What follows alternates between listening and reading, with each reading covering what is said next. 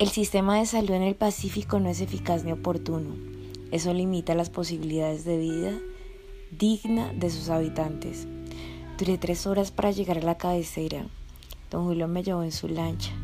Él no quería, pero como me vio mal de salud decidió traerme.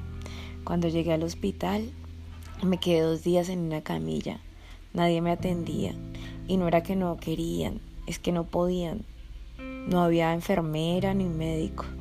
Mi hermano me sacó de allá. Me llevó donde doña Amanda. Ella me hizo su menjurje. Yo me curé los tres días. Es que tenía dengue.